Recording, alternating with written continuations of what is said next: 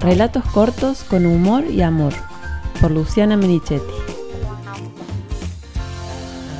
No soy Cholula, aunque Antonio Viravent diga lo contrario.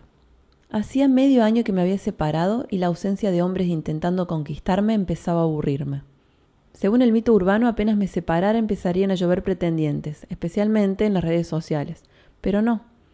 Buscando una explicación, le encontré en el tamaño del pueblo donde vivo, los conquistadores no se animaban a exponerse y me estarían mirando disimuladamente.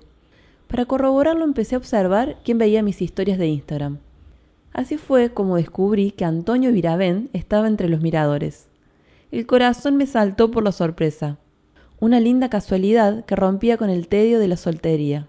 Se lo conté a mis cuatro hermanas en el grupo de WhatsApp que compartimos y lo celebramos juntas.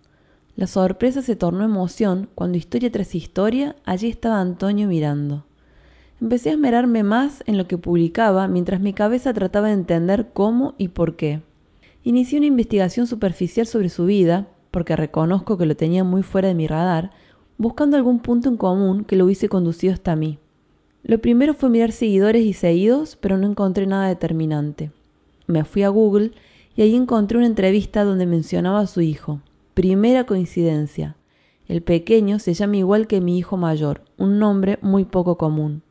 El hallazgo no era concluyente, pero podía ser. Subite ya mismo una historia donde nombres Oliverio a ver qué pasa, me dijeron mis hermanas. Ahí fui con una foto del hermoso de mi hijo como excusa y su nombre en grande, pero nada. Justo ahora que mi mensaje era dedicado, Antonio no me miraba la historia. Subí algunas más y mismo resultado, hasta que mirando más detenidamente descubrí que sí las estaba mirando, pero desde el perfil de su banda. Corrí a contarlo en el grupo de hermanas y todas gritamos de emoción. Escribirle un mensaje privado, coincidieron todas. Yo en realidad esperaba que el primer paso lo diera él, pero viendo que no me escribía y pensando que tal vez existe un código grupi famosos, tomé la iniciativa y le escribí. No sé si lo leyó, pero como mínimo no lo aceptó, y me quedé con la duda. Al mismo tiempo, cada cosa que él publicaba yo la analizaba buscando un mensaje, una indirecta para mí, y por supuesto las encontraba a cada rato. En otro avance de mi investigación, descubrí que su último y hermoso disco tiene letra de poetas argentinos y allí estaba la segunda gran coincidencia. Uno de los autores es el nombre de la pequeña ciudad donde vivo.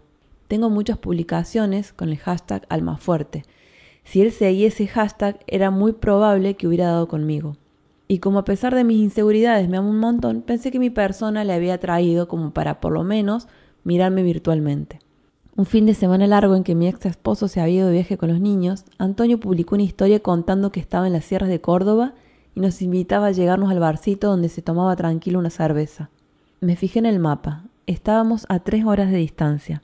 Empecé a imaginarme la situación, aparecer sin avisar, si me reconocería, si lo asustaría, si mejor se lo anticipaba en una historia y qué ropa me pondría. Para ir esa noche ya era tarde, así que decidí aventurarme al día siguiente.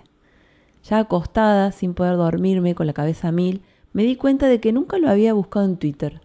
En esa red podría ver otras facetas del cantante y actor y anticiparme un poco más al tipo de persona que conocería al día siguiente. Le leí publicaciones muy ocurrentes, la mejor es la del Lingera, y cuando me quedé sin material fui a la sección tweets y respuestas. Allí encontré que había una chica sorprendida porque al igual que a mí, Antonio le miraba las historias. Luego descubrí otra chica, tres, un chico, cinco, seis, veinte, treinta, y así muchísimas personas que alegremente contaban lo mismo. Hacía mucho que no lloraba de risa como esa noche. Mientras iba haciendo capturas de pantalla de cada iluso, me anticipaba la reacción de mis hermanas. Cuando envié al grupo más o menos cuarenta testimonios iguales, lloramos de risa juntas. Obviamente cancelé el viaje tras la sierra y mi hermana menor, conocida tuitera, prometió como consuelo para semejante decepción contar la historia robando el rompedor de ilusiones, la última esperanza quedaba depositada en una arroba. Ella publicó la novelita sin nombrarme y como era de esperar, varios se sumaron a la lista de los que eran mirados por él.